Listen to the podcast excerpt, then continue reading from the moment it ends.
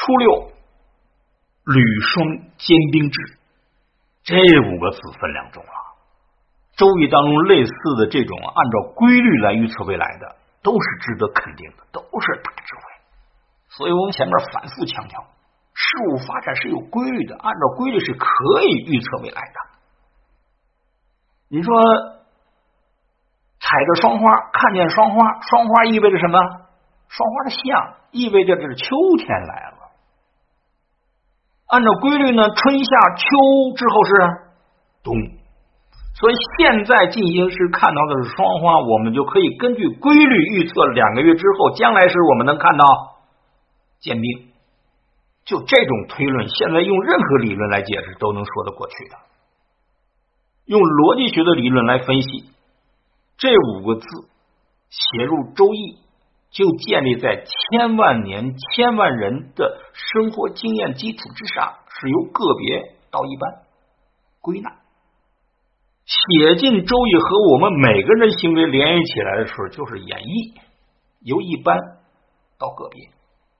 演绎推论法呀，在这逻辑形式逻辑的论证法当中是成功概率最高。他就要求你的大前提只要成立，下边的推论大概率成立。履霜兼兵制大前提，履霜小前提，结论兼兵制。用我们马列主义的哲学理论来分析，这就属于量变质变。铝霜量在不断的积累，积累到一定的程度，导致质变，变为。兵，人生有没有这样一个？根据你现在行为，我预测将来的结果；根据现在量的积累，我预测将来的结果，存在不存在？所以小象说呀：“履霜坚冰。”这句爻辞说的是阴始凝也，阴气开始凝结。要注意，阴气侧重指的是缺点、错误。顺着这个发展的规律来看呢？将来就能发展为坚兵，所以文言里边说呀：“积善之家必有余庆。”关键在积，积善成德，神明自得，勿以善小而不为；积不善之家必有余殃，还在积。千里之堤溃于蚁穴，勿以恶小而为之。你要反过来说。冰冻三尺，非一日之寒。任何现象的发生都是有原因的，自然界这样，人世也是这样。在人世社会当中，最严重的罪行就是弑君弑父。周易告诉你，这种最严重的罪行的发生，并不是突然的、一时的、激情的、偶然的犯罪，它是慢慢的积累积淀，逐渐的演变成大。责任在谁？双方都有责任，但是说给为臣的听啊，说给君主听啊，说给领导人听啊，所以这就是用人不察，没有在他问题出现的初期就察觉到，就遏制他啊，最终酿成大祸。周易是这样来预测未来的，这种预测未来都是成立的。六二，直方大。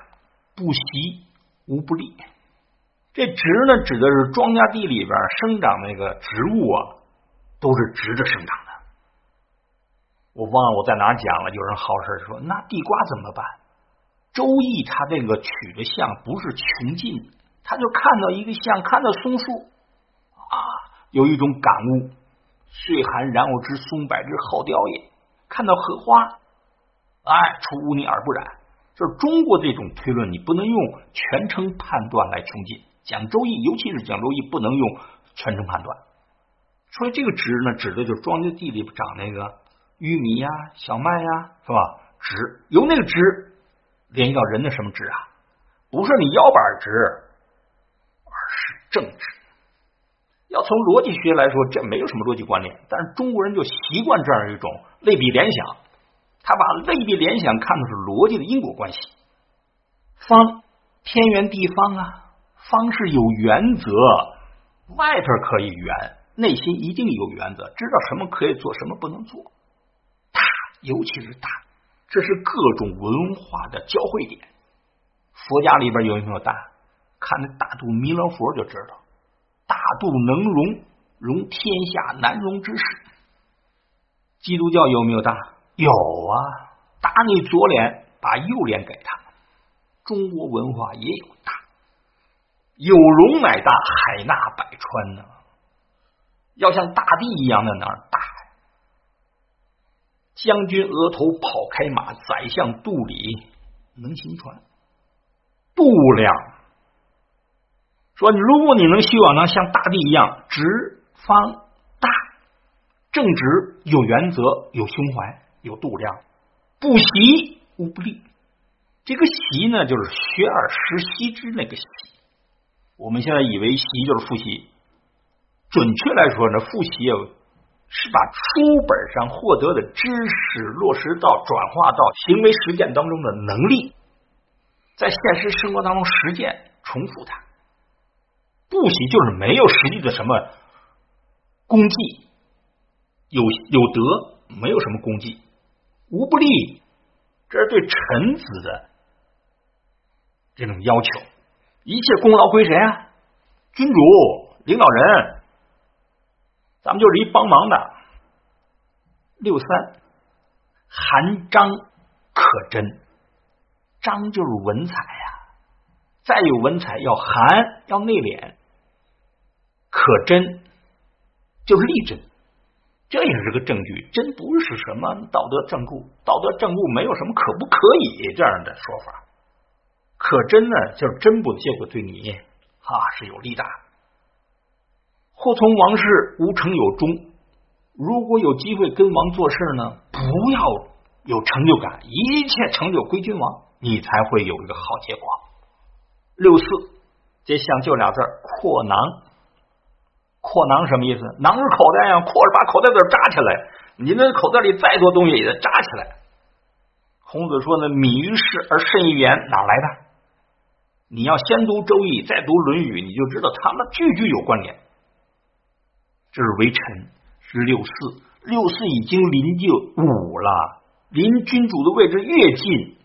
你的优点与缺点都会被放大，所以有才华也不能显内敛。哎，结果就是无咎无欲，中性。无咎无欲肯定不如吉祥好啊，但此时彼时放在这儿，放在为臣的来说就是最好的。为什么？因为你一旦有欲，你功高盖主，离死不远了。如果你窝里窝囊，什么都说不出来。那你离下岗也不远了，是吧？既有能力，又知道自己是谁，这无就无欲才能做的长远一点。所以小象解释很好啊，慎不害，慎就是谨慎，没有危害。